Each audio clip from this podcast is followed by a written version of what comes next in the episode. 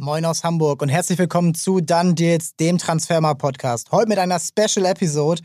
Die Bundesliga-Marktwerte werden geupdatet und darüber müssen wir sprechen. Und ich freue mich, dass er hier ist, der Mann, der das bei uns hier alles verantwortet, ohne den kein Marktwert sich ändern würde. Tobias Kröger ist zu Gast. Er war schon mal hier. Moin Tobi, wie geht's dir an diesem wunderbaren Mittwoch? Ja, moin Max, freut mich sehr, hier zu Gast zu sein. Und ja, mir geht's gut. Die Marktwerte sind jetzt draußen und lass darüber diskutieren.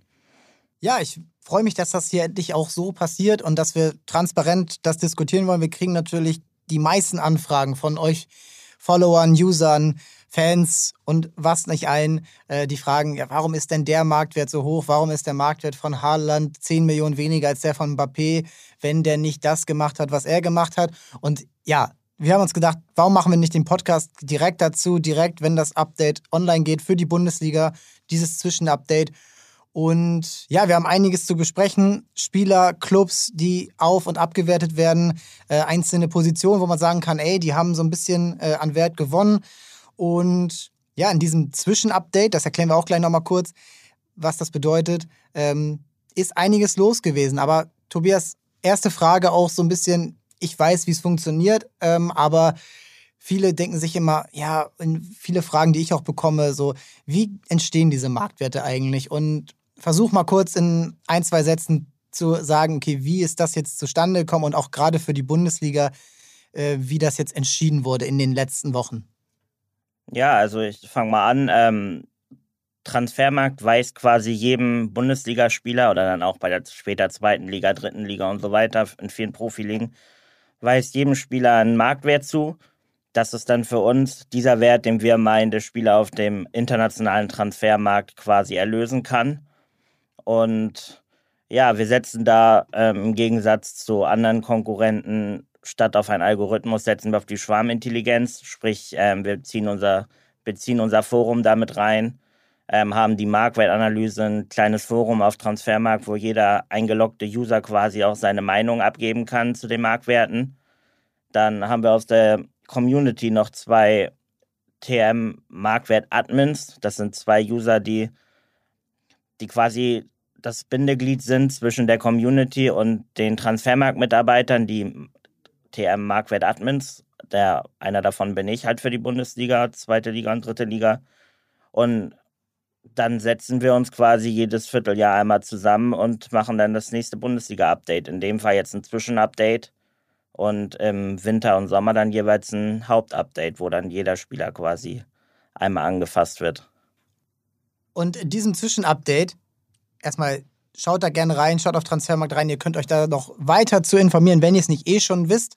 Und ähm, euch, wenn ihr euch registriert habt, auch mehr und mehr daran beteiligen. In diesem Update wollen wir jetzt natürlich erstmal wissen, es ist ja noch gar nicht so viel gespielt in dieser Liga, worauf reagieren wir hier gerade? Es ist ja eigentlich noch nicht so viel Sample Size, sagt der Deutsche im Jahr 2022, ähm, worauf man jetzt reagieren kann. Aber wenn wir jetzt schauen, okay, dieser Spieler wurde geupdatet nach oben, dieser nach unten und viele Spieler haben gar keine Änderung bekommen. Worauf wird hier in erster Linie reagiert ähm, in diesem Zwischenupdate? Ja, ähm, also der Marktwert setzt sich dann quasi aus gefühlt tausend Kriterien zusammen, wo wir drauf schauen, welche Leistung hat der Spieler gebracht, welches Alter hat er, ähm, wie, welche Angebote gab es bisher auf dem Markt, was für eine Vita hat er, in welchen Ligen hat er schon gespielt, ist es eher ein Spätzünder, der mit 25 das erste Mal in der Bundesliga spielt und seine ersten Erfolge quasi feiert? Oder ist es vielleicht schon ein Spieler, der mit 19 seinen Durchbruch hatte, jetzt aber wieder eine schwächere Phase hat? Und da kommen diverse Punkte, spielen da mit rein und aus diesen ganzen Punkten werden die quasi zusammengelegt mit der Meinung der User quasi verbunden und dann entsteht halt dieser Marktwert und bei den Spielern, die im heutigen Update quasi ähm, behandelt werden. Das sind halt Spieler, die entweder jetzt gewechselt sind in der Transferperiode, die gerade stattgefunden hat, für die es Angebote gab, die vielleicht auch nicht angenommen wurden. Da kommen wir später noch zu einem besonderen Fall.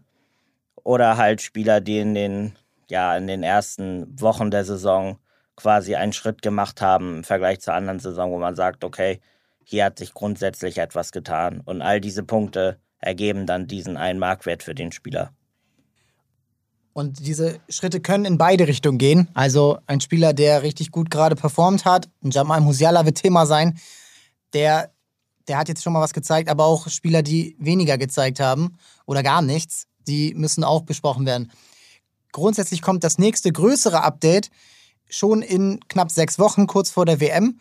Und dort wird nochmal auf alle Spieler, auch die, gerade die, die jetzt keine Auf- oder Abwertung bekommen haben, da wird nochmal genauer raufgeschaut, da wird nochmal analysiert, okay, wie hat es sich jetzt verändert im Vergleich zur letzten Saison, wie hat er in seinem neuen Club seine neue Rolle angenommen, ja, und da gehen wir jetzt, ähm, da gehen wir dann in sechs Wochen drauf rein. Wie gesagt, das wird nochmal vor der WM und dann, je nachdem, wie auch bei der WM performt wird, auch nach der WM können noch einzelne Spieler der Bundesliga, aber auch von allen anderen Ligen ein Up- bzw. Downgrade bekommen.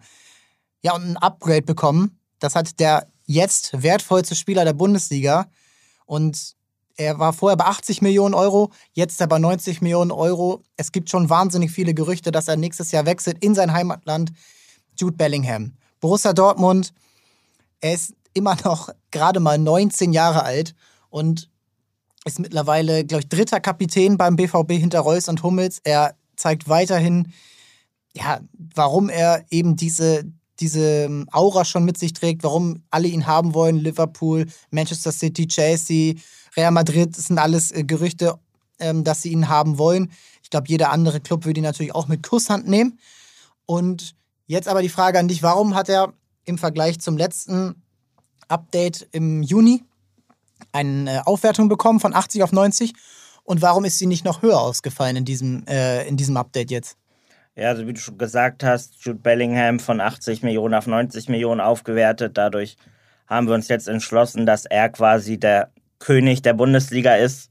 Ja. Wenn man jetzt nochmal einen Blick auf seine Heimat wirft, passt das ja in dem Sinne ganz gut gerade.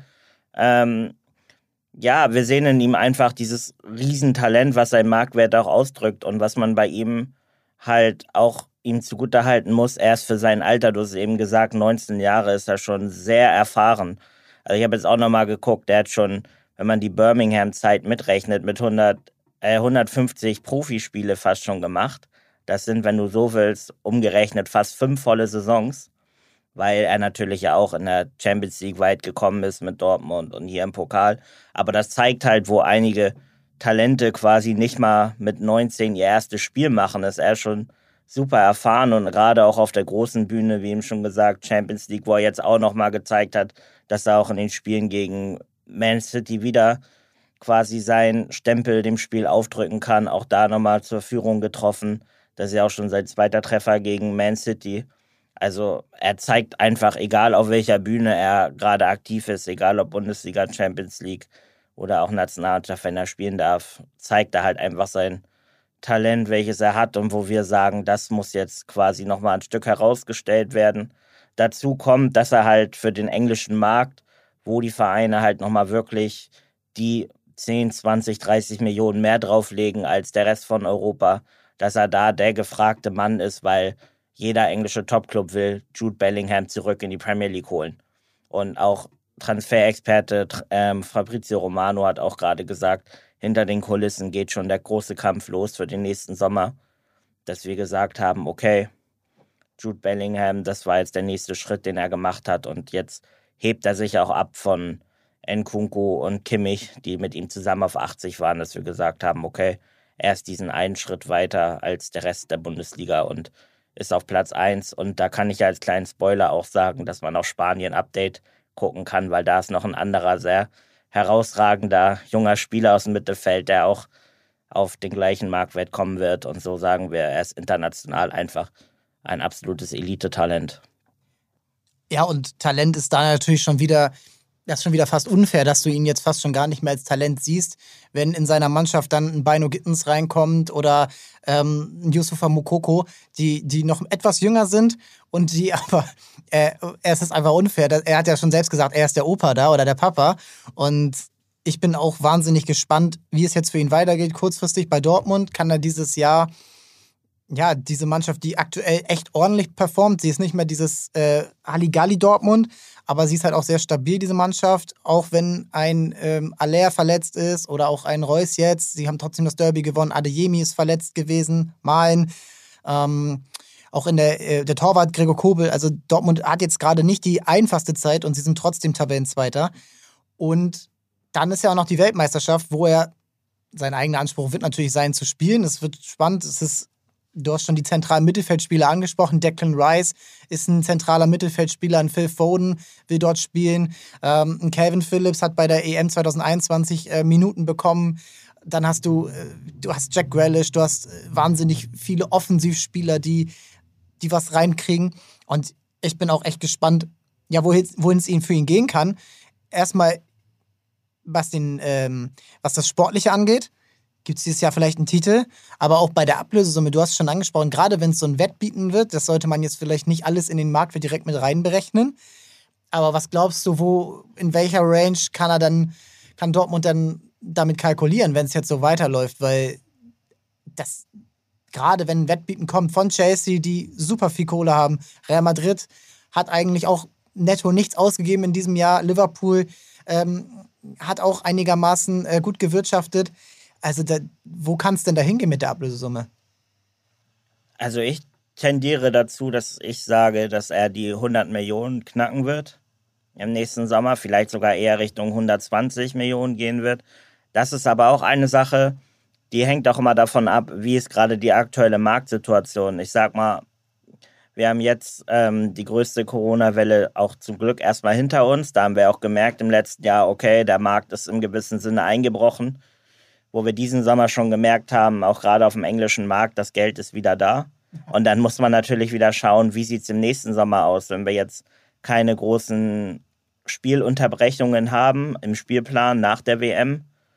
Dann ist eher davon auszugehen, dass im nächsten Jahr noch mehr Geld vorhanden ist. Und dann ist halt die Frage, okay, welchen auf welchen Spieler werden sich die englischen Vereine stürzen? In meinen Augen wird es Bellingham sein.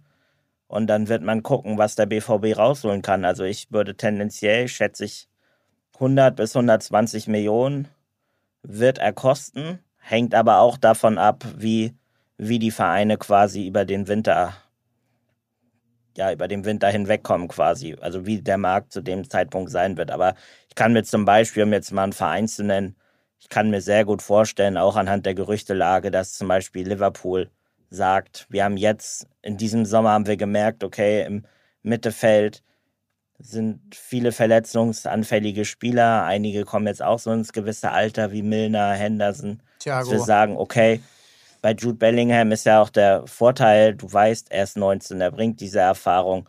Das ist, sieht man auch in dieser Phase, weshalb er auch ein bisschen mit aufgewertet wird, ist, dass er auch so ein er hat dieses Führungsspieler-Gehen irgendwie schon drin. Man merkt so, er will auch Spieler an sich reißen und will Verantwortung übernehmen. Es wäre eigentlich so der perfekte Spieler, sag ich, für Liverpool, wo sie sagen, den holen wir für 120 Millionen und der soll auch zehn Jahre quasi der neue Steven Gerrard werden, auch wenn er da nicht aus der eigenen Jugend kommt. Was wir sagen, das wird so unser, ja, unser Diamant im Mittelfeld, um den wir dann weiter den Rest aufbauen. Deswegen würde ich persönlich, wenn ich jetzt einen Tipp abgeben müsste, sagen, Liverpool wird das Rennen nächstes Jahr machen und wird sehr, sehr tief in die Tasche greifen. Das aber auch sehr gerne, weil sie wissen, sie kriegen eine gewisse Qualität mit Potenzial noch obendrauf. Vor allen Dingen, weil du bei diesen Clubs ja auch sehen musst, die kaufen diesen Spieler nicht, um ihn irgendwann noch wieder zu verkaufen, wie es ein Borussia Dortmund macht. So, die haben damals 22 Millionen für einen 16-Jährigen ausgegeben und werden es nicht bitter bereuen, weil wahrscheinlich das Fünffache mindestens wieder reinkommen wird. Und ja, Liverpool hat schon gezeigt, wenn sie einen Spieler richtig wollen, dann sind sie auch bereit, das Geld auszugeben. Van Dijk, Alisson. Ähm, sie wollten dieses Jahr unbedingt Chouameni haben, den haben sie nicht bekommen. Jetzt ja, merken sie gerade, okay, sie, sie wollten dann aber auch nicht eine B-Version kaufen, um sich dann wahrscheinlich die Position für Bellingham 2023 zu schwächen. Also es ist echt interessant und bei Real Madrid muss man dann auch schauen, die haben im Mittelfeld nun Chouameni, Kamavinga, Fede Valverde und dann gibt es auch noch die ewigen Groß und Modric. Also es ist echt Wobei interessant. man bei Bellingham halt auch wirklich sagen muss, da ist halt die Qualität da, dass auch, auch Real, Barcelona und PSG halt auch sagen können, okay, ja. für den ähm, sprengen wir unsere Grenzen. So, das es ist halt immer die Frage gerade, wer, wer ist gerade mit wie viel Geld auf dem Markt aktiv und ja, die Frage ist auch, wo will er hin? Ich sag mal, er hat auch den Schritt ähm, schon von England nach Deutschland gemacht. vielleicht auch entgegen meiner Spekulation sagt er sich ja auch, okay, ich habe immer noch Zeit, ähm, nach England zurückzugehen, selbst wenn ich jetzt einen Fünfjahresvertrag bei Real Madrid unterschreibe. Ja, es ist super spannend und was ich auch bei ihm so ganz anders finde als bei einem Sancho, als bei einem Dembele damals, selbst bei Haaland kann man sagen, dass er sich ja Dortmund ja komplett hingibt, dass er überhaupt erstmal jetzt sich damit beschäftigt, Kapitän oder in den Mannschaftsrat zu gehen und sich das, äh, wenn man Fußball gespielt hast, dann weißt du, sowas gehört dazu. Wenn du Mannschaftsrat bist, dann sitzt du halt nochmal nach dem Training dabei und redest mit Reus und Hummels und redest darüber, um wie geht's denn jetzt hier dem, dem zweiten Torhüter oder wie machen wir das jetzt mit den äh, mit dem Trainer, wie, wie reden wir da? Wollen wir vielleicht das Spielsystem ändern, wenn irgendwas nicht funktioniert? Und das ist schon beeindruckend und du siehst es, du hast schon gesagt, er nimmt dieses, er nimmt das an, er ist emotional richtig dabei, er freut sich, er ärgert sich ähm, immer am meisten in beide Richtungen. Und ich kann mir fast sogar vorstellen, je nachdem, wie die Saison jetzt bei Dortmund läuft, auch mit Terzic, auch wenn vielleicht mal ein, zwei äh, nach der WM mal weniger Verletzte sind, auch wenn Haller wieder dabei ist, wenn man bei Dortmund sieht, es kann Richtung Viertelfinale Champions League gehen, Richtung Meisterschaftskampf Nummer offen halten bis zum Schluss, dann kann ich mir sogar vorstellen, dass er vielleicht sogar noch sagt, hm, ein Jahr warte ich noch.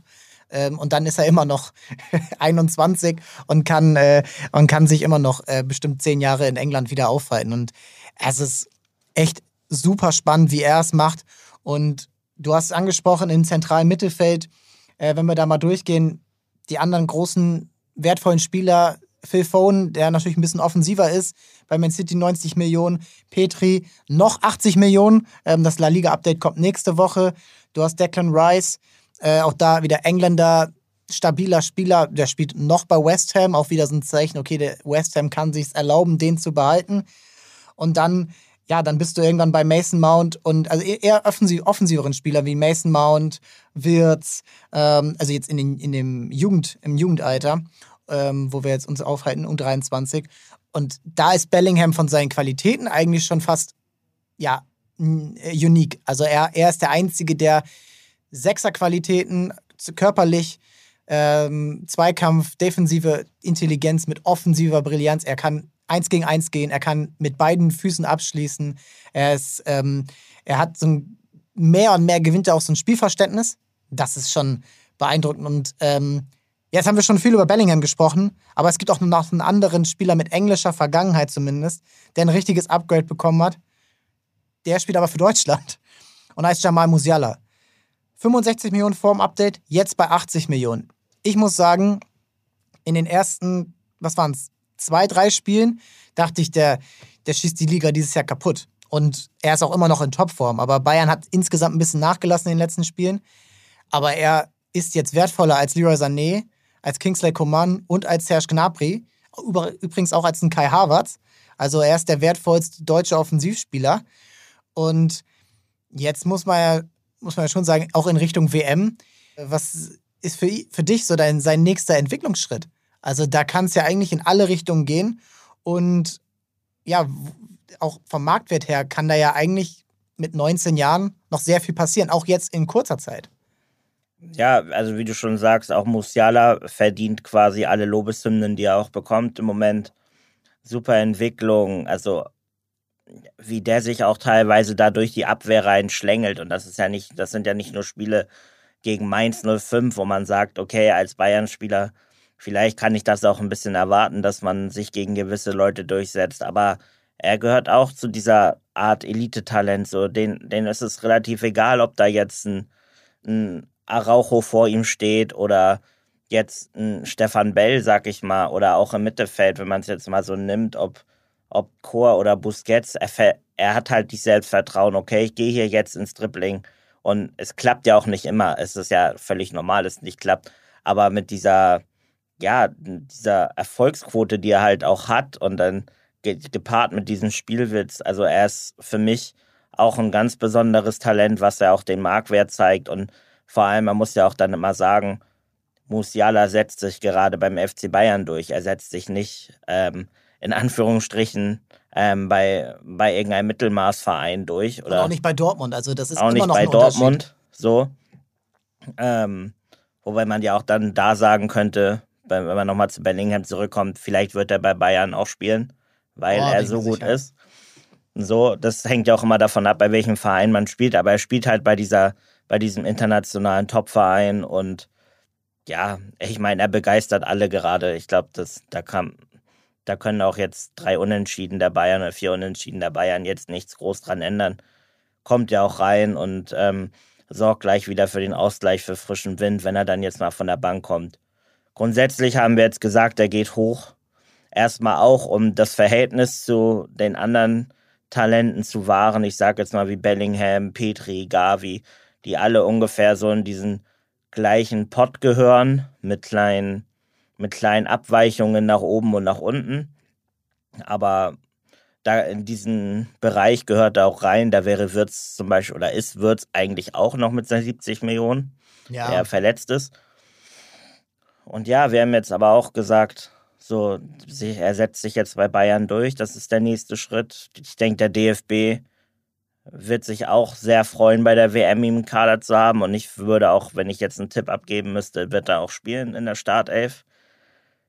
Das ist ein Spieler, um den kannst du auch dein Team herumbauen, so wie es Müller jahrelang war, weil er halt gewisse Qualitäten hat, die viele andere nicht ähm, auf den Platz bringen. Ja, er hat eben, da würde ich dich auch mal fragen, ist das nicht auch ein Marktwert plus, also davon profitiert der Marktwert, dass er sich auf den engsten Räumen besser durchsetzen kann als Sané, Gnabry und Coman, die halt eher ihr Spiel über Geschwindigkeit auf den Außen ja, aufziehen und dann eben aber in der, das könnte Musiala ja auch, aber er muss er wird halt im Zentrum gebraucht, wo er mit seinen e-, engen Bewegungen links, rechts, ähm, wendig, wie er ist, äh, dazu noch abschlussstark.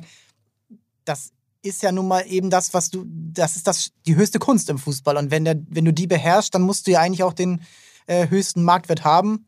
Das mit 19, das bei Bayern, das auch in der Champions League abliefern, also gegen Inter, das ist, ja, das ist Weltklasse, was er ja, zeigt. Es ist, es, ist, es ist ja quasi wie in vielen Bereichen des Lebens, wer besondere Qualitäten hat, die nur wenige haben, der wird auch hoch geschätzt, beziehungsweise dann, wo es dann um Geld geht, auch hoch bezahlt, beziehungsweise dann, wenn man den Fall ablösen sieht, würde er auch sehr viel Geld einnehmen, aber Bayern denkt ja auch gar nicht daran, ihn zu verkaufen. So, warum Nein. auch? Es steht gar nichts. Es steht und wird auch bestenfalls die nächsten Jahre nie zur Diskussion stehen, dass er verkauft wird. Egal, was für Fabelsummen da in den nächsten Jahren geboten werden. Aber ja, es ist halt, er bringt halt diese Qualitäten, die ähm, nur wenige haben. Und das ist halt gerade auch diese Technik auf höchstem Niveau in, im kleinen Raum. Ich sag mal, du findest viele schnelle Fü äh, Flügelspieler, wo dem einen fehlt dann die Technik, dem einen fehlt die Übersicht. Aber bei ihm, du hast halt, du hast halt diese Merkmale, die ihn so besonders machen und ähm, die würden sich sehr, sehr viele Vereine auch ähm, viel kosten lassen. Aber das wird auch nie zur Diskussion stehen, solange er seine Leistung bringt, weil Bayern wird auch um ihn herum die Offensive bauen in den nächsten Jahren. Ja. Da bin ich fest von überzeugt. Ich habe gerade gesagt, er hat gegen Inter eine geile Leistung gespielt, da hat er nur sechs Minuten gespielt. Das war Barcelona, was ich meinte. Kann auch in Kurzeinsätzen überzeugen. Ja, äh, auch da, auch da wird seine Klasse äh, deutlich. Nein, aber ich bin, was die Weltmeisterschaft angeht, und das ist ja fast eigentlich die Offensive von Deutschland, ist die Offensive von Bayern. Wenn du Nabri, Sané, Müller und ihn dabei haben kannst, ja, die, die werden alle im Kader sein und der wird auch wahrscheinlich auch, werden auch wahrscheinlich einige von spielen. Was ich aber da noch kurz einwerfen wollen würde, ist, dass du ihn ja auch mit ähm, Gnabry, Sané und so verglichen hast. Man muss halt auch sagen, und das ist ja auch dieses, ähm, ja, dieses System, was auch auf dem, auf dem Fußballtransfermarkt ähm, sehr wichtig ist, dass ja schon so ist, dass wenn du diese Leistungen in einem jungen Alter zeigst, bist du auch äh, direkt erstmal mehr wert. Das heißt, man geht bei, man gibt bei Talenten auch so einen gewissen ähm, Talente-Bonus, beziehungsweise man gibt denen schon ja, so einen kleinen Schritt halt noch mit und ähm, gibt diesen jungen Spielern auch mehr Möglichkeiten mal, oder man lässt die Leine länger, selbst bei, wenn es da mal nicht ganz so steil bergauf geht, sagt man vielleicht noch, ja, okay, er ist immer noch jung und der Markt ist halt immer noch da. Ich sag mal, wenn jetzt Sané, Gnabry, die sind 26, da erwartet man auch noch erwartet man auch was anderes und eine gewisse Konstanz, die du vielleicht Musiala noch, auch wenn ich sage, dass er schon konstant seine Leistung bringt, die du ihm vielleicht auch noch zugestehen würdest. So. Das heißt, Sané war ja quasi auch, als er 19 war und zu Man City gewechselt ist, waren die Sprünge nach oben für ihn auch leichter im Marktwert als jetzt beispielsweise. Sein höchster Marktwert mit 22 Jahren war 100 Millionen Euro. Also ja. ähm, er hat da auch, damals waren auch Bayern fast bereit, diese Summe für ihn zu zahlen. Ist dann nichts geworden wegen seines Kreuzbandrisses und ein Jahr später war es dann deutlich weniger. Aber genau das ist ja irgendwo ja. dann bestätigt worden. Und, und das ist auch ein wichtiger Punkt für die Marktwertanalyse an sich, dass Marktwert-Admins, also ich vermute mal oder ich sage jetzt mal, ich spreche auch für viele andere, die andere Ligen betreuen. Es geht auch ähm, ja gar auch so gar nicht um sag ich mal, den Gesamtmarktwert eines Teams. So, wir schauen eigentlich immer Spieler für Spieler und sagen dann auch, okay, diese Spieler sind vielleicht halt mal nicht vergleichbar. Das heißt, wir suchen halt auch nach Vergleichsspielern und deswegen, ich würde Sané und Gnabry klar, spielen quasi in der gleichen Offensive wie Musiala. Ich würde diese Spieler aber, äh, wenn ich einen Marktwert versuche herauszufinden, gar nicht, gar nicht miteinander vergleichen, weil sie halt von den vielen Marktwertmerkmalen gar nicht mehr so zueinander passen. Ja, das ist auch gut erklärt. Und ähm, was auch wichtig ist zum Beispiel, ist, dass die Markt, der Marktwert ähm, eines Clubs, das lässt sich ja auch, wir zitieren es ja auch immer in unseren Matches, wenn wir schreiben, okay, 1 zu 0 gewonnen, Union Berlin gegen ähm, oder 1 zu 1 Union Berlin gegen Bayern München und dann ist der Marktwert von Union Berlin ein Bruchteil von dem, was der FC Bayern hat. Oder auch Bestes Beispiel eigentlich Leverkusen. Leverkusen hat wahnsinnig viele wertvolle Spieler, junge Spieler, die aktuell aber gerade nicht funktionieren als Einheit. Und ähm, da kann es dann auch mal sein, dass die Mannschaft trotz äh, oder dass einzelne Spieler trotz einer schlechten Mannschaftsperformance wie ein Frimpong äh, einen Marktwert Plus bekommen, obwohl die Mannschaft nicht funktioniert, weil er als Talent zeigt, okay, er hat richtig Wert, er hat äh, Potenzial und es hat dann gar nicht so viel damit zu tun, wie die Mannschaft an sich performt. Denn Frimpong äh, gegen Atletico überragendes Spiel gemacht, äh, gegen Mainz 05 ähm, getroffen. Also da siehst du, dass das einfach ein wahnsinnig talentierter Fußballer ist. Aber war ja gerade einfach die, diese, diese mannschaftlichen Erfolge nicht findet und deswegen hat das eine nicht unbedingt was mit dem anderen zu tun. Wir bleiben aber einmal kurz bei den Bayern, denn beim FC Bayern gibt es nicht nur Upgrades und äh, das ist wahrscheinlich auch verständlich, wenn die Leistung gerade nicht funktioniert. Aber dass es nun ihn trifft, hätte ich jetzt vor der Saison und auch nach den ersten Spielen überhaupt nicht gedacht. Trotz seines Alters, Sadio Mané, 70 Millionen auf 60 Millionen, das ist jetzt nicht zu viel. Gerade mit 30 ist 60 Millionen immer noch ein toller Marktwert. Warum das Downgrade? Das Downgrade tut mir, wenn ich ehrlich bin, als Fußballfan auch ein bisschen weh, weil Sadio Mané einer der wirklich richtig guten Spieler der letzten Jahre und wer mag ihn nicht, so auch super sympathisch. Hab mich sehr gefreut, dass der in die Bundesliga kommt habe aber auch dann schon gleich gesehen, okay, die Ablöse 32 Millionen bei noch einem Jahr Restvertrag. Wir bei Transfermarkt versuchen, damit wir jeden Spieler gleich bewerten können, ähm, geben wir selbst Spielern, die ein Jahr noch Vertrag haben, einen imaginären Dreijahresvertrag, damit man bei jedem Spieler so diese gleiche Grundbasis hat, auf der man diskutiert. Deswegen sagen wir dann, dass 32 Millionen bei einem Jahr Restlaufvertrag sind dann gefühlt eher mehr als 32 Millionen, weil man mehr bezahlen hätte müssen, wenn der Vertrag länger gehen würde. Ist natürlich so. auch ein normales Argument, ähm, was immer wieder genannt wird in allen Verhandlungen. Wenn er jetzt nicht geht, geht er nächstes Jahr ablösefrei, genau. dann hat der Verein gar nichts davon. Und Liverpool hat es ihm dann natürlich ermöglicht zu gehen und da auch wahrscheinlich so ein bisschen Dankbarkeitsbonus für ihn, dass man ihm gesagt hat, okay, du kannst auch für ein bisschen weniger wechseln, als du eigentlich wert bist. Genau, so, solche Sachen spielen auch da immer mit in die Ablöse rein. Deswegen hey, sag ich jetzt als Fußballfan Glückwunsch Bayern, ihr habt sogar noch gut verhandelt. Ja. Ich sag aber als Marktwert-Admin 32 Millionen bei einem, einem Jahr Restvertrag quasi kann die 70 Millionen nicht ähm, aufrechterhalten. Und man muss ja auch sagen, er ist jetzt auch am Anfang sehr gut reingekommen, hat jetzt aber auch wie der Rest der Mannschaft ähm, zuletzt auch eher ein bisschen geschwächelt. Dazu muss man ja dann die Vergleichsspieler, wie ich vorhin schon gesagt habe, auch nochmal heranführen. Und er hat die 30 schon überschritten. Man weiß eigentlich immer so ab 29,5, 30 gehen auch die Ablösesummen in den Keller quasi. Kann man auch auf Transfermarkt, kann ich nur jedem empfehlen, mal sich die Transferrekorde bei Ü30-Spielern anzuschauen. Da kann man schon sagen, dass da die Transfersummen eher noch weiter runtergehen. Sprich, man weiß eh bei Manet, so leid es einem tut, dass es in Sachen Marktwerten auch in Zukunft eher weiter runtergeht. Deswegen waren wir jetzt auch leider gezwungen, ihn abzuwerten. Er ist aber immer noch bei den Spielern 30 plus auf Platz 5 der wertvollsten Spieler der Welt hinter, hinter Salah, De Bruyne, Neymar und Son.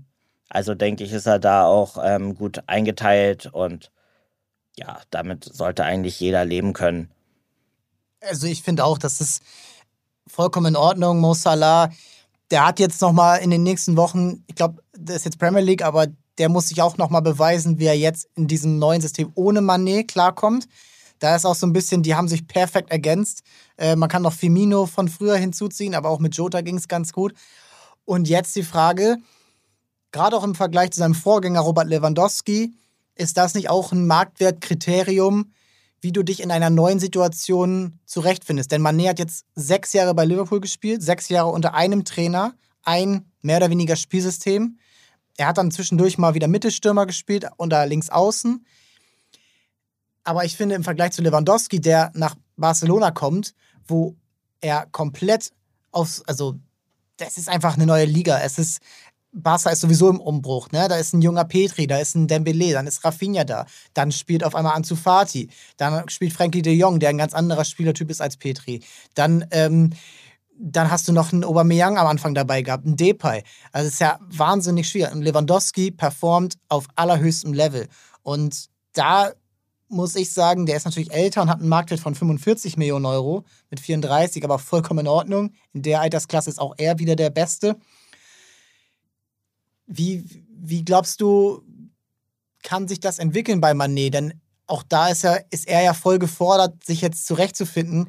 Gerade weil auch bei Bayern, wie wir eben besprochen haben, richtig gutes Material vorne ist und zur Not drückt noch ein Matistel äh, von hinten ran, der äh, sicherlich nicht weniger ähm, Leistung bringen wird in den nächsten Monaten und Jahren. Ja, also ich glaube grundsätzlich, dass Manet einfach diese Klasse hat, dass er auch wieder zur guten Form finden kann und finden wird ich wüsste jetzt nicht, warum es nach den ersten zwei, drei Wochen, wo es auch bei allen lief, dass er, warum es oder warum er da nicht wieder anknüpfen kann, wenn es bei Bayern allgemein wieder laufen sollte. So, und das ist ja quasi nur eine Frage der Zeit. Und ja, also ich traue denen immer noch sehr viel zu für diese Saison und auch für die nächste Saison. Ich meine, man ertappt sich ja auch selber dann bei der Marktwertfindung, dann bei 30-Jährigen schon quasi von einer Altersabwertung zu sprechen und dann auch gleich so zu sagen, oh ja, der ist ja schon alt. Ja, aber, aber wenn man wenn man es jetzt gerade im Vergleich zu Lewandowski oder Benzema sieht, viele Spieler haben auch erstmal ihre Prime vielleicht auch erst, ähm, gerade so was Offensivspieler angeht und auch so ein Immobile oder so sieht man ja schon das Giro. Gefühl, dass gerade viele Stürmer oder Offensivspieler, die nicht so von ihrer Schnelligkeit leben, weil die geht immer die geht immer runter im gewissen Alter, aber die Spieler, die nicht so von ihrer Schnelligkeit unbedingt leben, haben sogar noch relativ spät häufig ihre Prime. Deswegen ist es, ich glaube, er schwimmt jetzt so ein bisschen in dieser Mini-Krise mit, ähm, wird sich aber da befreien können. Aber ich sag mal so zum Marktwert grundsätzlich wird es jetzt bei ihm eher nicht mehr nach oben gehen, sondern vielleicht eher, wenn er wirklich noch in Topform kommt, dass man vielleicht ein Altersupdate quasi mal auslässt und sagt, er ist jetzt, er ist in dieser Überform, dass es immer noch Vereine gibt jetzt, die noch interessiert wären zu diesem Preis. Ja. Aber nach oben wird es eher nicht mehr gehen. Ja, es wird spannend, wie er sich jetzt auch, wenn Julian Nagelsmann vielleicht mal ein, eine Anpassung durchführen wird in seinem System, ob er dann den Platz findet. Ein Thomas Müller ist auch immer noch, auch in seinem Alter immer noch sehr stark. Und wenn er dann wieder auf seine Lieblingsposition links außen will, ist dann da der Platz für ihn. Ich, kann, ich würde auch sagen, Manet hat alle Qualitäten und ich glaube, es liegt jetzt dann an ihm und am Trainer, da so eine Bindung zu finden, weil man jetzt vielleicht nicht davon ausgehen kann, dass er als Mittelstürmer ähm, die Liga zerschießen wird. Aber auch man sagen kann, okay, er hat jetzt ein paar große Chancen vergeben. Das hat er auch mal bei Liverpool, da hat er mal in sechs Spielen acht Tore gemacht, dann hat er mal in fünf Spielen nur eins gemacht. Äh, und das waren Elfmeter. Also nein, aber das, das ist möglich und das ist auch menschlich, dass das bei ihm so ist. Und ich bin da echt super gespannt. Gerade, was du gesagt hast mit diesen Spielern, die ab 30 ihre Prime hat, das finde ich echt eh das Spannendste. Ähm, wir, Luka Modric haben wir noch gar nicht angesprochen, dessen Marktwert ist jetzt eher weiter unten äh, mit 37, aber das ist auch vollkommen in Ordnung. Und dann hast du, du hast einen Spieler wie, wie ein Golo Kante, der auch bis jetzt noch nicht angezeigt hat, dass er mit 31 schwächer sein wird. Neymar ist 30 und spielt aus meiner Sicht so gut wie noch nie. Ähm, du hast ähm, einen Virgil van Dijk, der jetzt vielleicht eine schwächere Phase hat, obwohl ich aber nicht sagen würde, dass das am Alter liegt. Kevin De Bruyne ist 31. Kann mir jemand erklären, dass er das für, dass er den darauf geschätzt hätte? Glaube ich nicht. Und ähm, ja, ich glaube, die Fußballer werden alle professioneller und ähm, das wird eher noch spannender, dass ein Fußballer vielleicht meine Karriere jetzt von wie Jude Bellingham mit 16, 17 bis 37 haben wird und äh, vielleicht noch mit seinem Sohn zusammenspielen wird. Also das ist möglich und äh, ich glaube, das wird auch nochmal auf die Marktwerte äh, mittel- und langfristig Auswirkungen haben, dass man vielleicht erkennen wird, okay, der ist 32, dann haben wir ja noch fünf Jahre was von dem und dann wird auch wieder was anderes gezahlt werden. Ja, und äh, beim FC Bayern, da kann man noch kurz sagen, ähm, zwei Spieler, die ein ja, signifikantes Upgrade bekommen haben. Einmal Matistel von 2 Millionen aus dem Sommer jetzt auf 20 Millionen hoch. Das liegt natürlich an der Ablöse, die für ihn gezahlt wurde. Und aber auch schon auch an den Leistungen, die er jetzt in seiner kurzen Einsatzzeit schon gezeigt hat, oder?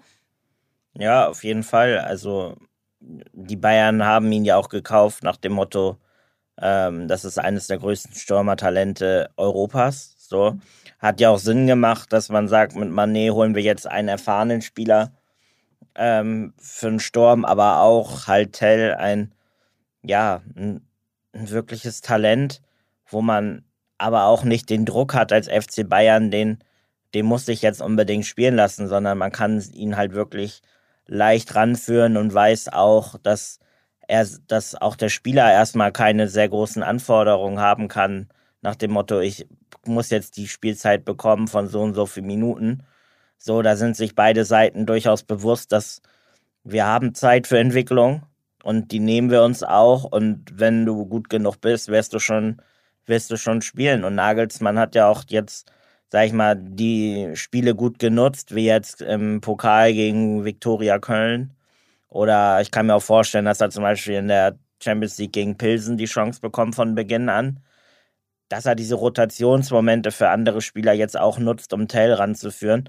Und ähm, ja, bei dem Jungen sieht man ja direkt, Potenzial ist da sehr, sehr viel da und hat jetzt auch schon erste Spuren hinterlassen, sag ich mal. Und so haben wir gesagt, okay, wir sind zwar eigentlich bei diesen sehr hohen Ablösesummen bei ganz jungen Spielern, die noch wenig Profi-Erfahrung haben, erstmal zurückhaltend, haben jetzt aber auch gesagt, okay, wer beim FC Bayern in der Situation schon Spiele von Beginn an bekommt und auch in der Bundesliga dann gleich trifft, zeigt, dass er dieses Niveau, was, was sie sich erhoffen, schon quasi direkt bieten kann. Und dann haben wir gesagt, okay, Ablöse ist auf jeden Fall gerechtfertigt. Da sind ja auch noch 8 Millionen Boni, ja. die ja noch in den nächsten Jahren dann wahrscheinlich auch noch gezahlt werden müssen. Wenn wir davon ausgehen, dass er weiter so macht. Und ja, Top-Talent, 20 Millionen, guter Marktwert, denke ich. Genau, und ich glaube, da ist jetzt für mich so der Vergleich Yusufa Mokoku, der bei 15 Millionen liegt. Der, ähm, der hat jetzt natürlich den, den Nachteil, dass für ihn noch nie eine Ablöse gezahlt wurde als Eigengewächs. Aber ich glaube, das kann richtig spannend werden. Die beiden jungen Stürmertalente in der Bundesliga.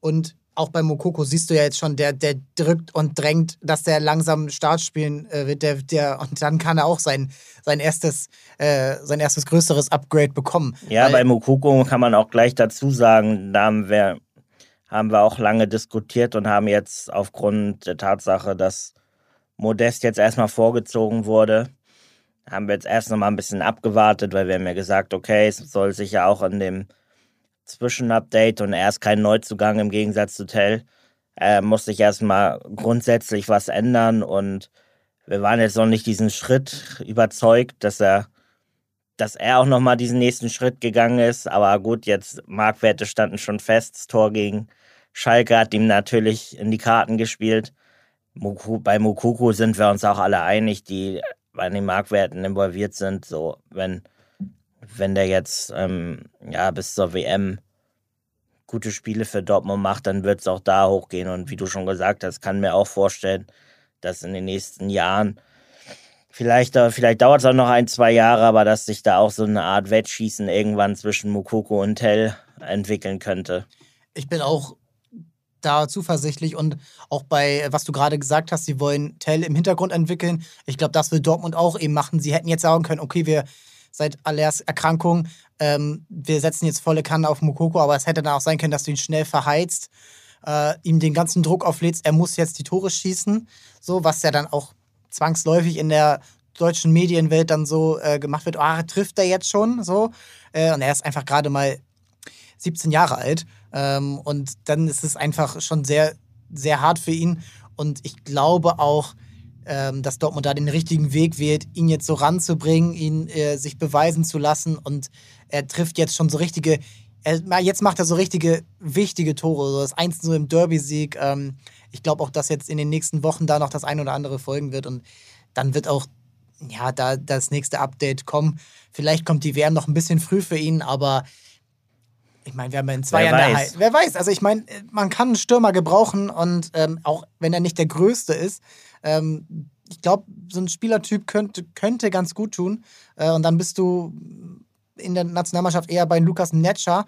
Äh, und ja, also. Naja, du hast ja auch 26 Spieler im Kader, glaube genau, ich. So. Also und vielleicht. Da ist dann auch die Frage, ob man vielleicht auch einen Spieler mitnehmen kann, den man quasi für weitere Turniere schon mal mitnehmen will, um zu zeigen, so hier, so läuft es bei einer WM ab. Also ihm wird es, ja glaube ich, nur gut tun, selbst wenn er keine Minute spielt. Ja. Und ja, das ist ähm, gerade in diesem Alter, also wo ja auch nun mal ein anderes Beispiel ist Jamie Bino Gittens, der kriegt ein Update, Upgrade von 4 auf 8 Millionen Euro. Ich glaube, wenn der sich nicht verletzt hätte, hätte er noch mal ein bisschen mehr Chance gehabt, sicher zu zeigen, weil ich schon gesehen habe in den ersten Spielen, gerade in Freiburg, ah, das ist ein Spieler, der, der macht den, der kann den Unterschied machen bei Dortmund. Und dann ist das einer der nächsten englischen Talente, die Dortmund viel Glück und vielleicht auch viel Geld einbringen werden, weil, ah, der hat ein Talent, der hat so eine Fähigkeit, auch wieder dieses auf engen Raum, wie Musiala, wie Bellingham. Foden, auch wieder ein Engländer. Ja. Aber bei, bei No Gittens kann ich auch nur sagen, da stimmen wir dir als Marktwertteam auch voll zu. Also, dieser Junge bringt auch diesen interessanten Mix mit.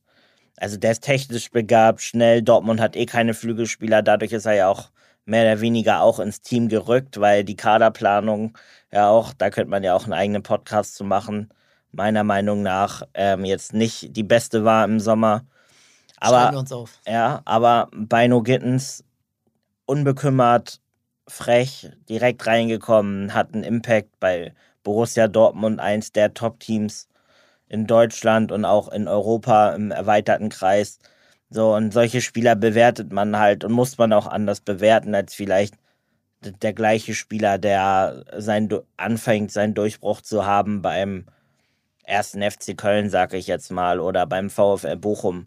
Ja. So, und ja, du hast halt auch, auch eine andere Aufgabe, weil du immer den Ball hast, du musst immer was machen und aber auch so ist es halt einfach alles größer. So, ist, ja. der BVB ist halt einfach größer. Es kommen automatisch auch schon gleich wieder die Vergleiche mit Spielern dann wie Sancho, den er natürlich, auch ich will den Vergleich eigentlich nicht stellen, weil sie einfach zu weit voneinander entfernt sind. Das würde jetzt auch bei No Gittens nicht gut tun, ihn mit Sancho zu vergleichen, aber du weißt ja selber, es kommen automatisch ähm, ja gewisse Erinnerungen hoch und es ist nun mal halt BVB, das ist dann halt größte Bühne und gerade auch noch Dortmund, die auch dafür bekannt sind, ihre Spieler teuer zu verkaufen.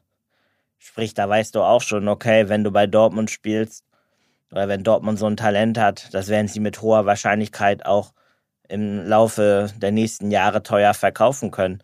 Das ist dann anders als beim Verein wie im VfL Bochum oder so, die jetzt gerade anfangen, höhere ähm, Transfererlöse zu erreichen. Das ist das gleiche wie, kommen wir später auch zu, bei Union Berlin, wo du jetzt auch erstmal nur diesen ersten großen Transfer wie Avonie gebraucht hast, um auch mehr Geld für eigene Spieler zu investieren. Also bei Gittens, um darauf zurückzukommen, auch glaube ich, ein super Talent.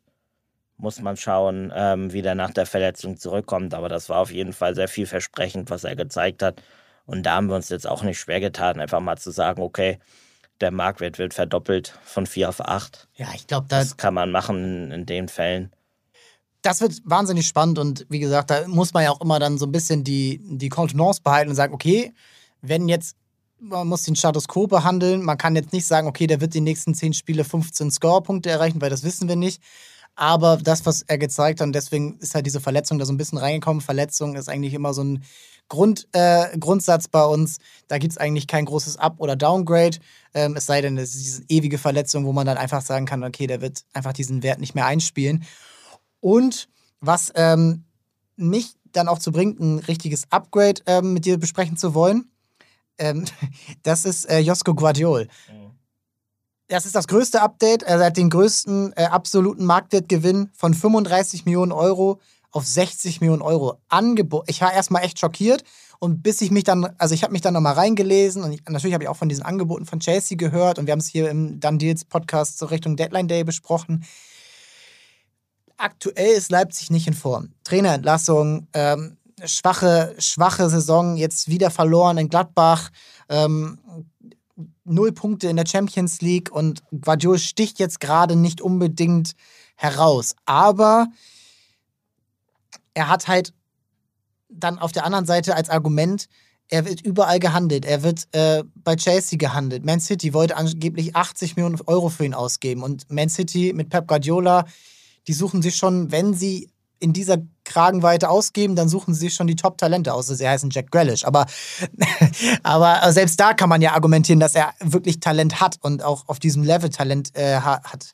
Und jetzt aber, wieso in dieser kurzen Zeit so ein hohes Update? Also was, was, was hat dich dazu bewogen oder euch dazu bewogen zu sagen, okay, 50 wären vielleicht auch okay, aber wir sagen 60 Millionen Euro ist die gerechtfertigte Summe in, äh, in der Größenordnung ist er jetzt mit, äh, mit Wesley Fofana, mit Delicht, mit Kunde, also alles Spieler, die ähnliche Summen bereits eingespielt haben und wo ich jetzt auch sage, zumindest auch bei einem Delicht, der hat natürlich auch schon länger auf europäischem Spitzenniveau gespielt. Ja, stimme ich dir zu. Wobei man ja auch bei Delicht dann auch wiederum sagen muss, da ist ja auch noch dieser Unterschied da. Ja. Ähm, in, der, in der Ablöse, aber auch in dem Marktwert. So, in, bei Guardiol muss man halt schauen, okay, ähm, wir sagen ja, wir reagieren auf Zeichen des Marktes, was ja auch der Marktwert aussagt. Und dann muss man halt einfach sagen, okay, wie du schon auch selber erwähnt hast, er war bei Man City Kandidat gewesen. Er gilt als Wunschkandidat bei Tottenham mit Conte, der jetzt auch nicht gerade das schlechteste Näschen, sag ich mal, für Defensivspieler. Ja, das könnte super und, passen, wenn ich mir gerade so vorstelle. Und, wow. ähm, ja, und Chelsea, die ja wirklich auch Innenverteidiger gebraucht haben, ähm, wollten ihn auch unbedingt haben und haben dann auch am Ende nochmal 90 Millionen Euro geboten. Jetzt muss man sagen, okay, das Angebot wurde abgelehnt. Er hat nochmal um ein Jahr verlängert. Bei Fofana wurde quasi ein ähnliches Angebot angenommen. Der ist aber auch auf 65 Millionen gestiegen, dass wir gesagt haben, okay, Fofana ist jetzt nochmal diese 5 Millionen Mehrwert, weil sich bei ihm auch einfach der Transfer finalisiert hat, dass wir sagen, okay, das ist das ist immer noch beste Signal, ist einfach ein Transfer, das wird auch immer so sein. Ja. Wir wissen aber, Guardiol ist nochmal dran und was bei Guardiol auch mit reinkommt, ist, dass er halt nochmal diese zwei Jahre jünger ist als, als alle, die wir vorhin aufgezählt haben. Ein, zwei Jahre jünger. Und er automatisch ja auch noch Entwicklungsschritte hat. Und wenn man sich anschaut, alle, also so ziemlich alle Expertenmeinungen, die man zu Guardiol liest, egal ob's, egal wo in Europa, ist jeder schwemmt von ihnen höchsten to Tönen. Wenn jetzt bei, wie jetzt dem FIFA Award, die, der, die Copper Trophy, das ist ja quasi der Ballon d'Or für junge Spieler. Ja. Da sind zwei Verteidiger drauf, Nuno Mensch von PSG und Guardiol. Womit ich jetzt nicht sagen will, dass das das ultimative Kennzeichen ist, aber für uns ähm, haben sich halt, oder wir haben Zeichen bekommen oder wahrgenommen, wo wir sagen, er gehört in diese höchste Kategorie für Verteidigertalente und er muss aber trotzdem noch unter gewissen anderen Spielern sein. So wie Fofana, wie De Licht, wo Marquinhos. das. Marquinhos. genau.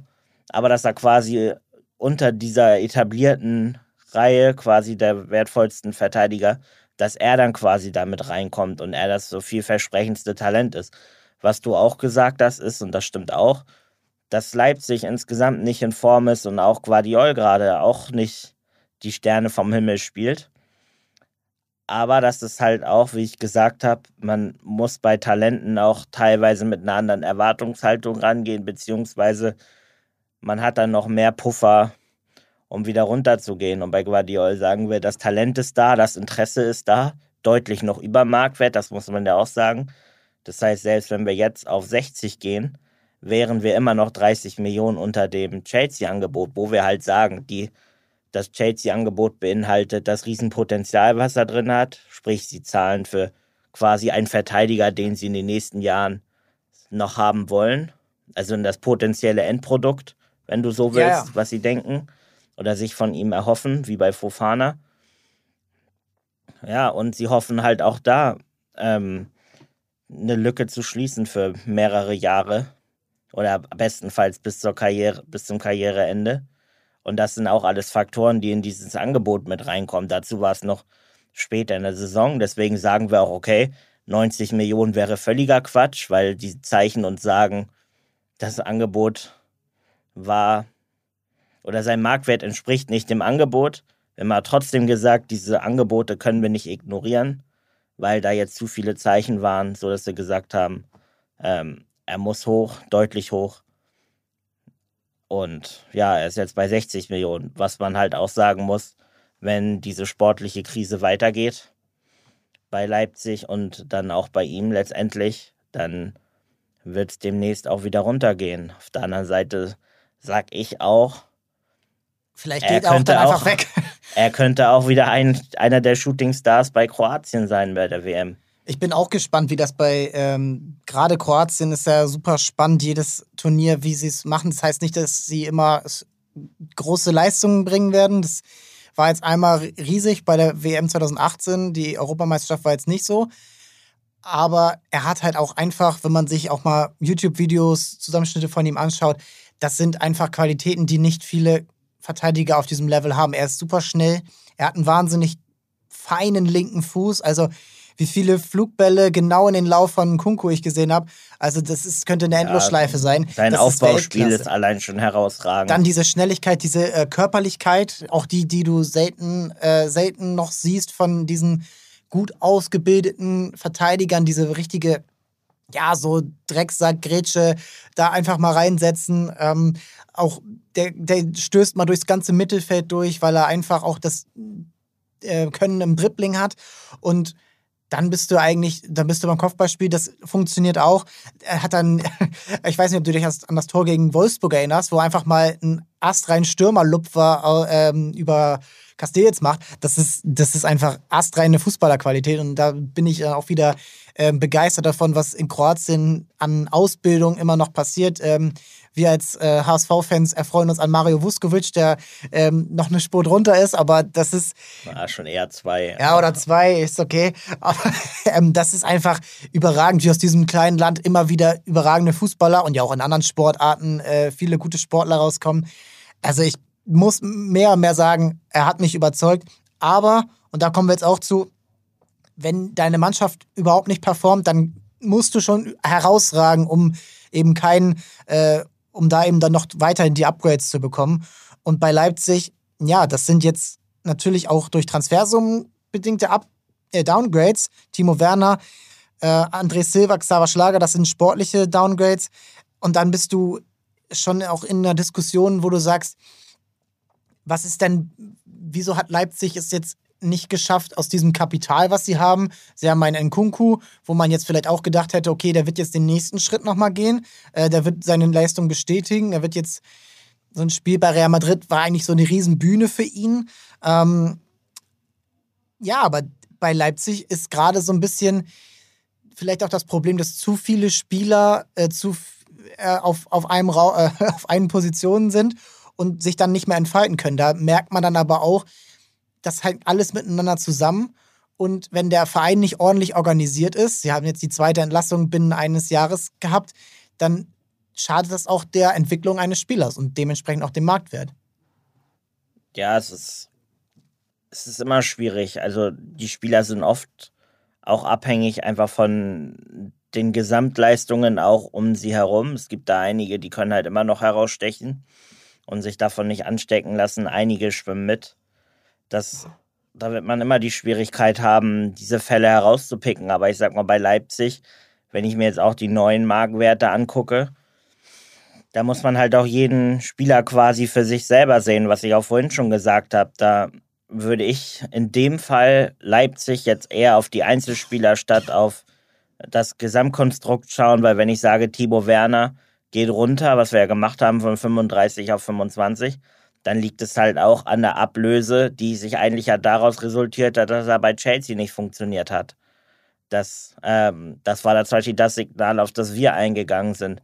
Dass ja Werner. Millionen Euro. Das ja, das jetzt. Das ein Bruchteil jetzt, von dem, was er letztes Jahr eingebracht hat. Äh, dass jetzt Werner quasi häufiger spielt bei, ähm, bei RB Leipzig, ist ja eigentlich sogar positiv für ihn.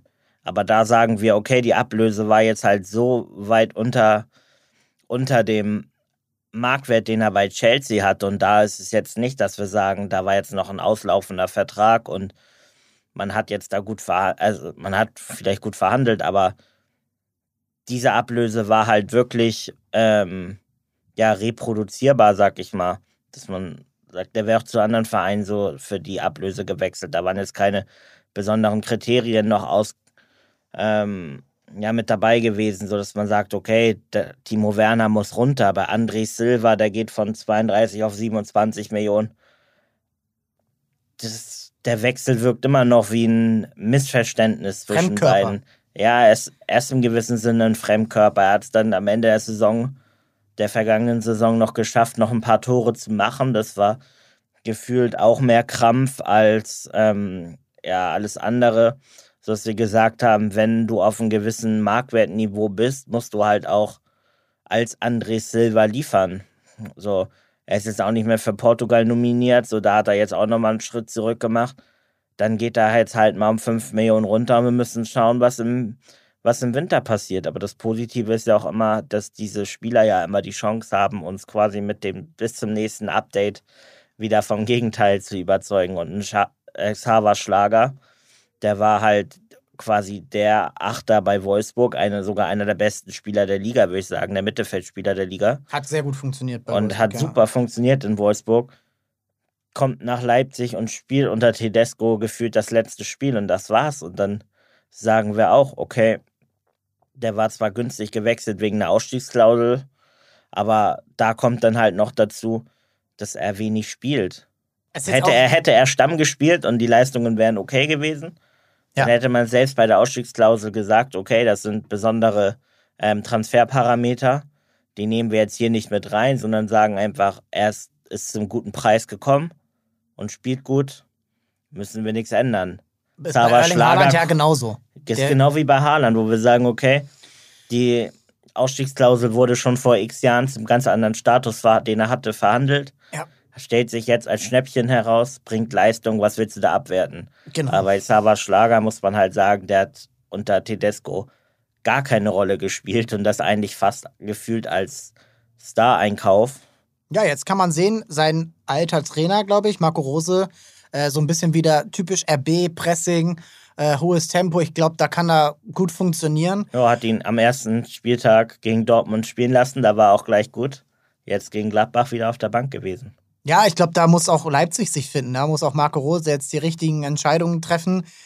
Und er hat da auch eine Verantwortung. Also du hast ja noch einen Dani Olmo, du hast Schoboschlei, äh, einen Kunku, äh, Emil Forsberg, gut, der, bei dem ist der Marktwert natürlich in seinem Alter auch für ihn selbst nicht mehr das Allerwichtigste. Ähm, aber das wird wahnsinnig spannend und ich kann mir auch vorstellen, dass es da auch unter Rose jetzt nochmal so ein bisschen knistern wird, weil eben so viele Spieler auf einem Raum sind. Timo Werner, den hätten sie jetzt eigentlich mal von so seinen Skills her auch nicht unbedingt gebraucht. Ähm, und dann ist ein Konrad Leimer geblieben. Und irgendwo, ja, bist du dann eigentlich ähm, bei der alten Weisheit, es können nur elf spielen. Und das wird halt richtig spannend. Auch ein David Raum gerade äh, mit seinen Skills als Wingback in dieser Fünferkette, auch der wird eine Position einnehmen, hat jetzt ein Upgrade bekommen, auch äh, angelehnt an die Ablöse. Und ja, damit wollen wir jetzt auch bei Leipzig kurz belassen, weil das wird einfach jetzt in den nächsten Wochen, da kannst du eigentlich alle drei Tage raufschauen bis zur WM, äh, wie sich jeder einzelne Spieler tut, wer nicht spielt und ja, wie die Mannschaft auch insgesamt performt, weil irgendwo ist es dann am Ende auch brotlose Kunst, wenn du ähm, 37 Dribblings, Dribblings äh, erfolgreich hast, aber dann den Pass am Ende nicht richtig spielst und auch das hat dann wieder Auswirkungen auf den Marktwert. Ein anderes Team, was nicht wirklich performt gerade und auch ein Champions League-Verein, äh, auch ein Champions League-Verein, der nicht gerade performt, ist Bayer Leverkusen. Schwierige Lage irgendwie bei Leverkusen. Ich kann es nicht so richtig erklären, warum die erst vier Punkte haben, äh, fünf Punkte haben. Denn es ist irgendwo eine richtig gute Mannschaft. Man hätte gedacht, oh, nächster Schritt. Äh, keinen wirklichen Leistungsträger wirklich verloren. Ähm, klar, Wirtz ist verletzt noch, aber ein Patrick Schick ist geblieben. Du hast äh, mit Loschek jemanden bekommen. Du hast Asmun, der jetzt noch ein bisschen mehr Zeit hat. Und auch Frimpong, Hinkapier, die haben auch beide ein Upgrade bekommen. Insgesamt eine Mannschaft, die richtig gut funktionieren kann. Selbst noch Callum Hudson-Odoi, wo wir beide auch so ein bisschen äh, der Meinung waren, ach, das ist eigentlich auch nur ein Ergänzungsspieler, nicht mal, ähm, nicht mal eine Kaufoption, selbst eine Rückhol, ähm, selbst eine Rückholoption im Winter, wo man auch denkt, okay, Leverkusen ist jetzt nicht wirklich committed auf ihn, aber er funktioniert einigermaßen. Aber die Mannschaft an sich zeigt gerade nicht die, ähm, die Leistung, die man erwartet. Und da muss man dann auch jeden, wie du sagst, wieder jeden Spieler einzeln betrachten. Logic, 20 Millionen auf 15 Millionen. Was ist so dein Hauptgrund dafür, dass es bei ihm runtergeht? Ja, bei Loschek muss man sagen, der ist ja immer noch ein sehr großes Talent. Zeigt ja auch Ansätze bei Leverkusen. Aber auch da müssen wir sagen, wir hatten ihn ja vorher schon in äh, diesen Bereichen 13, 15, dann am Ende 20 Millionen in Tschechien gehabt. Und dann ähm, gab es auch sehr viele Gerüchte. Gab es auch sehr viele Gerüchte. Jahren. Letztendlich hat Leverkusen da, glaube ich, aber auch einen sehr guten Deal gemacht mit 13 Millionen. Also man muss ja auch nicht immer ähm, sagen, dass der Marktwert unbedingt falsch war. Ich würde in dem Fall sagen, Leverkusen hat sehr gut verhandelt.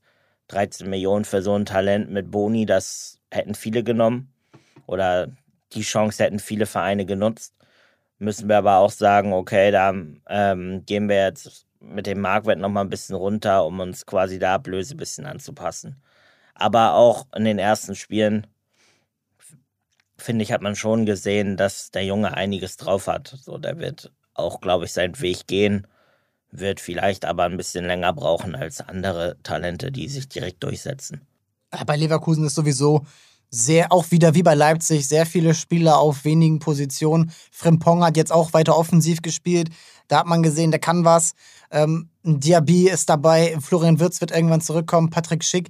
Der hat gerade nicht seine beste Phase, aber er erarbeitet sich die Chancen und ich glaube, jeder Stürmer ist mal durch ein Tief gegangen und ich glaube, das ist auch okay, ihm da jetzt kein Downgrade zu geben, weil er bereits gezeigt hat, dass er auch in abnormaler äh, Häufigkeit Tore schießen kann. Und vielleicht ist jetzt nach der Länderspielpause, er geht mal kurz nach Tschechien zurück, ähm, wo er sein Breakout bei der EM letztes Jahr hatte. Vielleicht kommt er dann mit neuer Energie wieder. Und ich finde, bei Schick siehst du auch zum Beispiel, das ist eigentlich so das beste Beispiel, warum man auch mal Marktwert konstant halten kann. Äh, der arbeitet sich Chancen, der zeigt seine Qualität und taucht jetzt nicht völlig ab, ähm, wenn er nicht die Tore erzielt, wie, ich weiß nicht, Pipo Insagi früher oder so. Also das sind, das ist einfach, da sollte man jetzt auch sagen, okay, es sind jetzt sieben Spiele gewesen, plus zweimal Champions League und ein Pokal aus in Elversberg. Ähm, da kann man dann auch mal kurz ähm, warten bis zum nächsten Upgrade, was ja schon in, wie wir besprochen haben, in sechs Wochen ja, kommt. Ich wollte auch gerade sagen, marktwerttechnisch sollte er aber langsam wieder den Weg Richtung ja, Torjägerkanone ja. finden.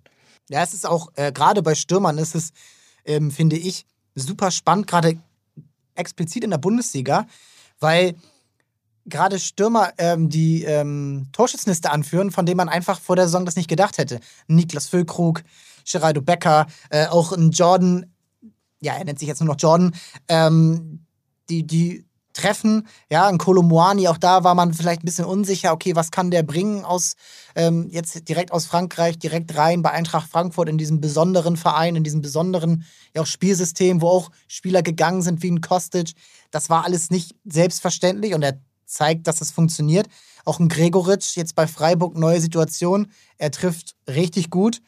Und da muss man jetzt schon sagen, die haben alle ein Upgrade bekommen. Und gerade Union Berlin, sind wir wieder bei Summen und Einzelteilen, die zeigen einfach, ja, wenn du mit richtigem Scouting die richtigen Spieler auch ähm, dir ranholst, dann, dann kann da was Richtiges draus werden. Avonie hat sehr gut funktioniert. Und jetzt kommen schon die nächsten beiden, die ja, einen maßgeblichen Beitrag äh, dazu geleistet haben, dass Union einfach Tabellenführer ist. Und jetzt schon zwei Wochen in Folge. Und man jetzt auch nicht unbedingt sagen kann, okay, das ist eine Eintagsfliege. Ja, ich bin ehrlich gesagt jede Woche wieder überrascht, wenn ich, wenn ich mir das Ergebnis bei Union dann jeweils anschaue und auf die Tabelle gucke und sehe, okay, die haben schon wieder ähm, ja, einen großen Sieg geholt. Ich sag mal, selbst so ein 6 zu 1 auf Schalke wow. kann jetzt sagen, okay, das sollte oder könnte auch Schalke vielleicht noch ein, zwei Mal passieren die Saison. Es würde aber keiner sagen, das passiert gegen Union Berlin. Und ja, Union Berlin ist für mich immer ein großer Sonderfall. Man, man kennt ja mittlerweile die Transferstrategie, die sie haben, wobei sie auch im Sommer jetzt so ein bisschen Anpassungen schon mal nach oben ähm, getätigt haben. Aber die Transferstrategie hemmt bei Union ein bisschen den Marktwert. Das heißt, wenn man jetzt bei Union auf den Gesamtmarktwert, aber auch bei den Spielern schaut, es ist halt schwer, dort hohe Marktwerte zu vergeben, weil bei Union bisher, außer diesem Sommer, wo es jetzt anfängt, nie hohe Summen waren. Also weder bei Käufen noch bei Verkäufen. Da muss man sagen, es kommt jetzt lang, Union kommt Viele jetzt langsam. ablösefreie Transfers. Genau, sie holen gefühl, haben gefühlt jetzt die ersten Jahre auch nur ablösefreie Spieler aus der zweiten Liga geholt, die teilweise auch schon recht alt waren. Das war ja auch jetzt die Strategie gewesen. Und jetzt fängt man so langsam an, eher die Spieler so im Bereich 23 Jahre, 24, 25 Jahre zu holen und auch ein bisschen Ablösen ähm, zu zahlen. Das, was aber auch einen großen Anteil daran hat, ist halt, dass man jetzt mit Avonie diesen großen Verkauf für 20 Millionen hatte.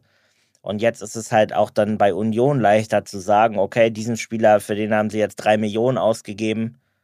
Das heißt, man kann auch da quasi sich an den Markt mehr anpassen. Es ist was halt schwieriger, ähm, Aufwertungen zu finden beim 29-jährigen oder 30-jährigen ähm, Kevin Behrens, der ablösefrei von Sandhausen kommt. Andersrum ja auch mega clever, genau diese Spieler zu holen, die eben nicht mehr so einen hohen Marktwert haben, wo man aber sagen kann, ey, die bringen noch Leistung. Und ich habe nicht so die Konkurrenz äh, in dem Bereich. Und letztendlich waren alle diese Spieler ja irgendwie für jeden verfügbar. Rani Kedira, selbst Öztunali, Robin Knoche, ähm, Jeckel, die jetzt Jeckel auch Upgrade bekommen, jetzt in einem Bereich, wo man sagt, ja, in dem deutscher Verteidiger, das ist schon obere, ähm, ja. obere Kragenweite. Ähm, und immer so clevere Transfers. Sven Michel, ja, von Paderborn, da halt der Top-Torjäger letztes Jahr gewesen, der Hinrunde hat jetzt seine Rolle als Joker und füllt die super aus. Und Union macht halt da, glaube ich, aus meiner Sicht, hat seine Nische gefunden, in der sie sagen, ja, wir, wir gucken jetzt nicht bei uns und filtern uns die fünf höchsten Marktwerte und vielleicht die, die bei FIFA den höchsten Karriere, äh, Proje Projection-Wert haben, sondern die schauen, okay, wir, wer hat denn gut funktioniert? Wer hat denn bei anderen Clubs eine gute Leistung gebracht und wessen Vertrag läuft aus? Und warum ist der denn, was ist denn der Grund, warum der jetzt ablösefrei ist? Und dann kommt man schnell dahinter, okay, bei Wolfsburg gab es Verteidiger wie ein Knoche, der dann einfach hinter Lacroix und Brooks und ähm, Pongracic damals einfach dann irgendwann ja erkannt hat, okay, hier komme ich nicht weiter, aber es ist ja kein schlechter Fußballer. Ja. Und da ist halt super clever und dann ist der Marktwert vielleicht da gar nicht so wichtig. Ähm, und wenn man jetzt sich anguckt. Ja, ich Union sag mal Berlin so, wenn du einen Union-Mitarbeiter fragst, der wird wahrscheinlich eh sagen, der Transfermarkt. Transfermarkt, Marktwert ist nicht so wichtig, weil was zählt, ist auf dem Platz. Ja. Und da und zeigen wir so. jedes Mal wieder, dass man mit wenig Mitteln viel schaffen kann. Und jetzt aber, sind sie aber auch nochmal ein anderes Level. Also jetzt spielen sie Europa League. Ja. Da funktioniert es gerade noch nicht. Aber du kommst zurück aus Braga, verlier, also Auswärtsspiel in Braga und Sonntagabend gegen Wolfsburg, gegen eine ordentliche Bundesligamannschaft mit einem ordentlichen Kader, gewinnst du 2 zu 0 durch eben Becker und Jordan, die aus wenigen Aktionen viel machen. Becker, wie er beim 1-0 äh, das Vorbereiten da vorbeizieht, das ist einfach eine Qualität. Und er ist auch schon 27. Ja. Die gibt es nicht oft. Und da muss man dann auch ein Marktwert-Update, äh, Upgrade von 7 auf 15 Millionen einfach mal gerecht, das ist gerechtfertigt. Und dann hast du jetzt einen Sturm von 25 Millionen Euro Marktwert. Ja, das, das ist einfach dann nochmal ein anderes Level, wo sich dann die Marktwerte aber auch schnell multiplizieren können. Also der Abstand von Bayern zu Dortmund und von Dortmund zum nächsten Club und dann zum nächsten Club, der ist halt deutlich größer als dann zwischen Union und Augsburg und Mainz und Hertha. So, die sind ja alle nah auf einer, äh, ja. nah auf einer Stufe. Also ich sag mal, bei Jordan, da sind wir jetzt von 7 auf 10 Millionen gegangen. Das war schon mal einer der schwierigeren Fälle, weil der 6 Millionen gekostet hat ähm, in diesem Sommer. Da kam von Young Boys Bern für 6 Millionen. Und da war dann wieder die Frage, belassen wir es bei dem jetzigen Marktwert oder gehen wir nochmal hoch? Wir haben aber gesagt, okay, ähm, erstens auch, um ein bisschen Union zu zeigen, die Entwicklung quasi aufzuzeigen, die ja auf dem Platz stattfindet, aber wie ich auch gesagt habe, bei den Rekordabgängen, Rekordzugängen, also es ist einfach generell mehr Geld jetzt bei Union im Spiel als noch vor zwei, drei Jahren diese beiden Entwicklungen wollten wir quasi kombinieren und wir haben auch gesagt, okay, Jordan hat einen super Eindruck hinterlassen bisher. Und man muss sogar fast sagen, er war ja selbst in Deutschland recht unbekannt, dass der jetzt einen großen, groß, dass der jetzt auch vom Status her einen großen Schritt gemacht hat. Dadurch, dass jetzt Becker aber auch so fantastisch funktioniert, hast du auch diese Verbindung zwischen den beiden, die auf dem Platz hervorragend ist, aber auch ähm, ja neben dem Platz ihnen eine gewisse ja, Prominenz jetzt, sag ich mal, gibt, die man vorher bei Union auch nicht hatte. Und da ich ja auch gesagt habe, dass wir auch mal schauen, wie sind so die vorherigen Transfers. Vor Avonis 20 Millionen Verkauf im Sommer war der teuerste Verkauf Robert Andrich für knapp 6 Millionen. Da hatte man also gar nicht Union mit Werten 20 Millionen, 15 Millionen in Verbindung gebracht. Jetzt weiß man aber, okay, es ist theoretisch möglich gewisse Teams würden jetzt auch bei Union kaufen.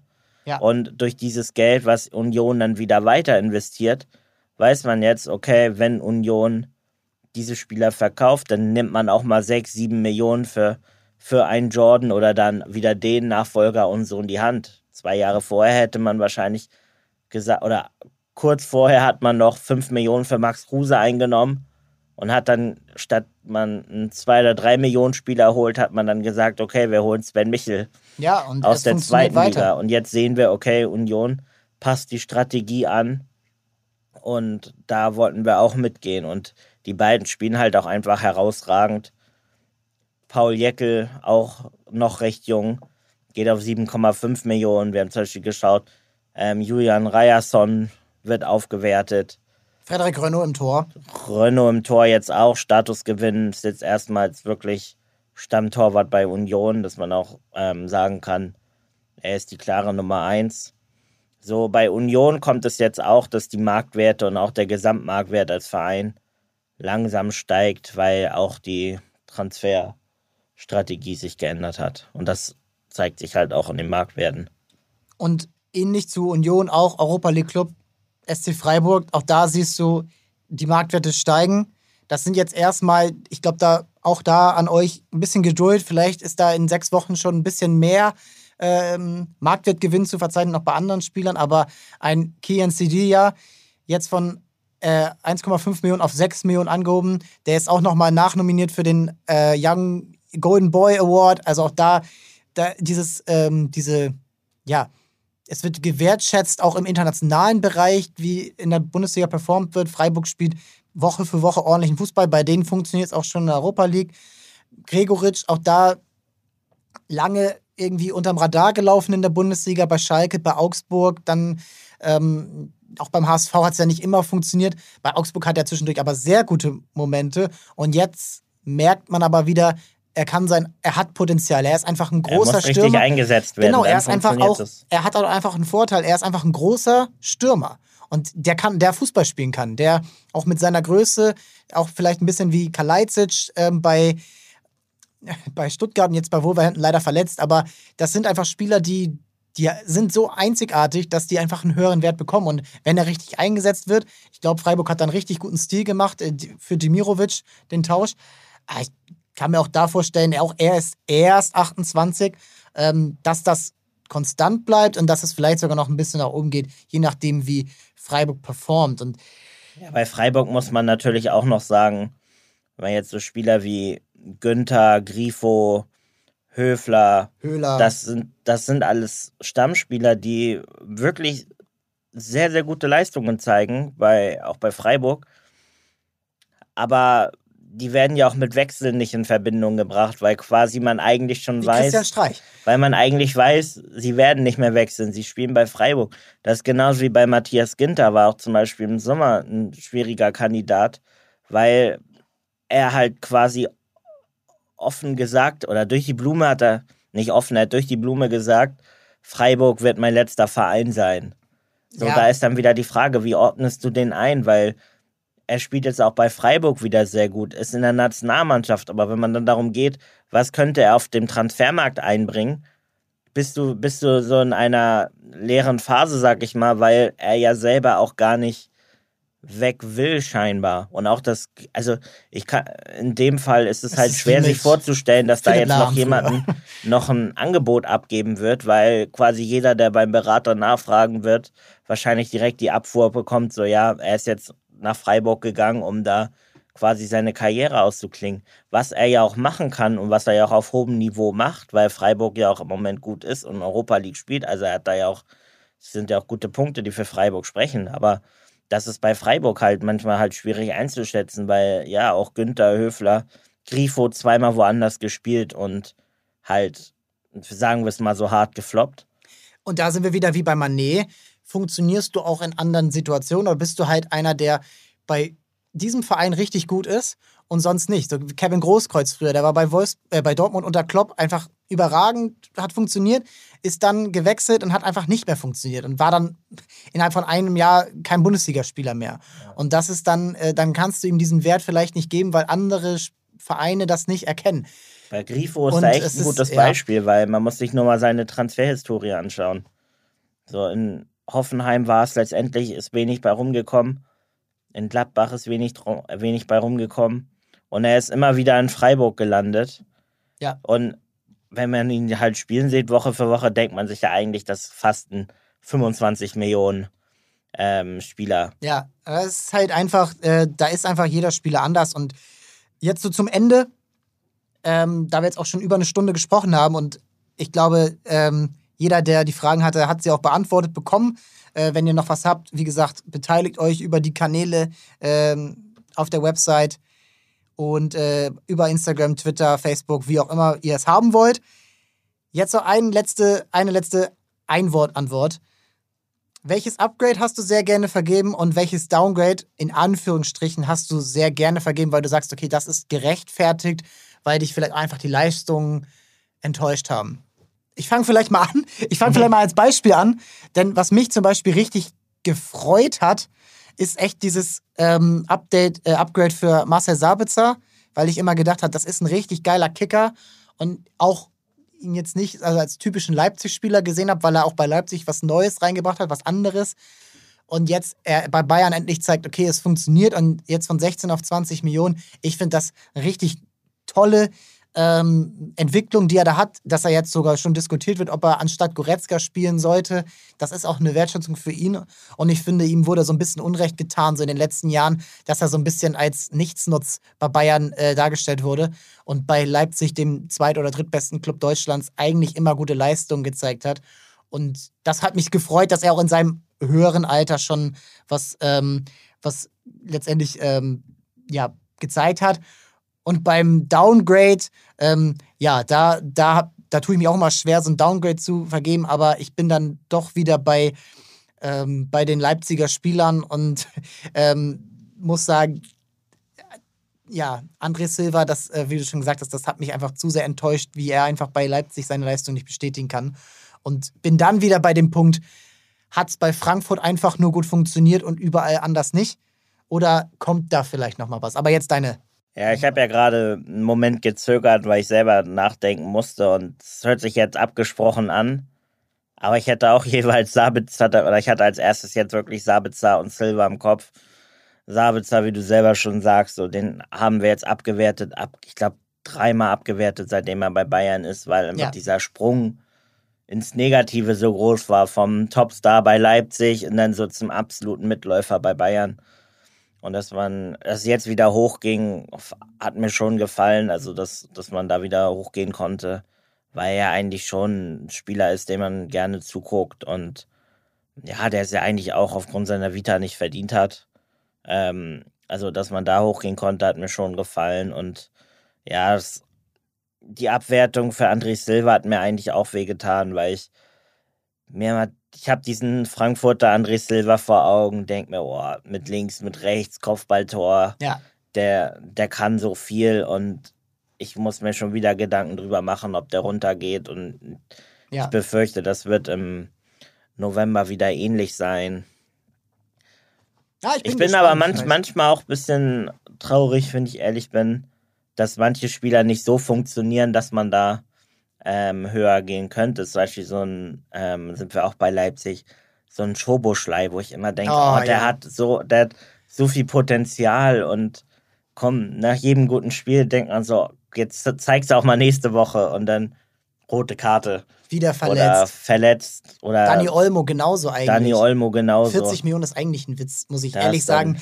Aber er zeigt halt auch. Nee, 40 halt Millionen sind gerechtfertigt. ja, was heißt ein Witz dafür für, sein, für seine Anlagen, die er hat? Ja, wenn er, er alles, wenn er so spielen würde, wie er könnte, ja. jedes Mal, wie es sein Potenzial hergibt, wäre natürlich viel weiter oben. Aber das sind so, ja, es sind zwei Spieler, wo es einem, ja, wehtut, ist vielleicht übertrieben, aber wo man sich denkt, oh, da ist eigentlich noch so viel Potenzial nach oben, aber es ist jedes Mal wieder ertappt man sich dann dabei, wenn man die Werte macht und sagt, oh, es reicht wieder nicht. Ja, was mich noch gefreut hat, und das sage ich als HSV-Fan, äh, Niklas Füllkrug, ich finde sein, seine Art zu spielen als Stürmer, ich finde, die stirbt so aus oder es gibt kaum noch Leute und ich bin, ich bin immer so, ey, wenn du einen zentralen großen Stürmer mitnimmst zu einem großen Turnier, dann kann es dir nicht schlechter gehen weil irgendwer wird eh nicht spielen und dann nimm ihn ruhig mit. Und ich finde, wir haben aktuell keinen besseren Mittelstürmer in Deutschland von dieser Form, in dieser Größe als Füllkrug.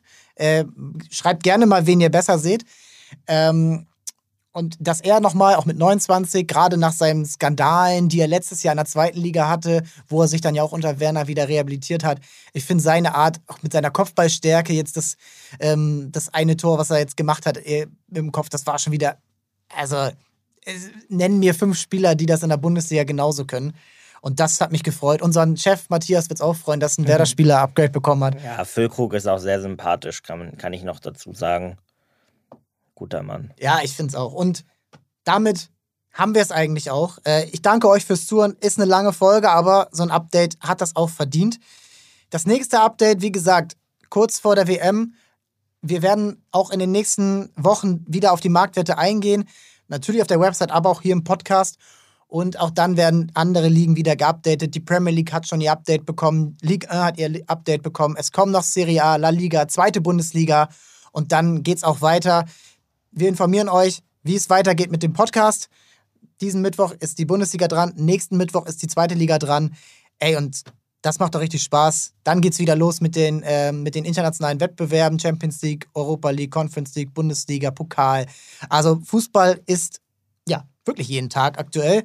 Und dann ist die WM und dann ist auch schon wieder Weihnachten. Ich danke euch, ich danke dir, Tobi. Danke für die Arbeit, die du und dein Team geleistet hast, die in den letzten Wochen, um diese ganzen Marktwert auf die Seite zu bringen. Und ja, bleibt Transfermarkt treu und bis zum nächsten Mal. Dieser Podcast wird produziert von Podstars bei OMR.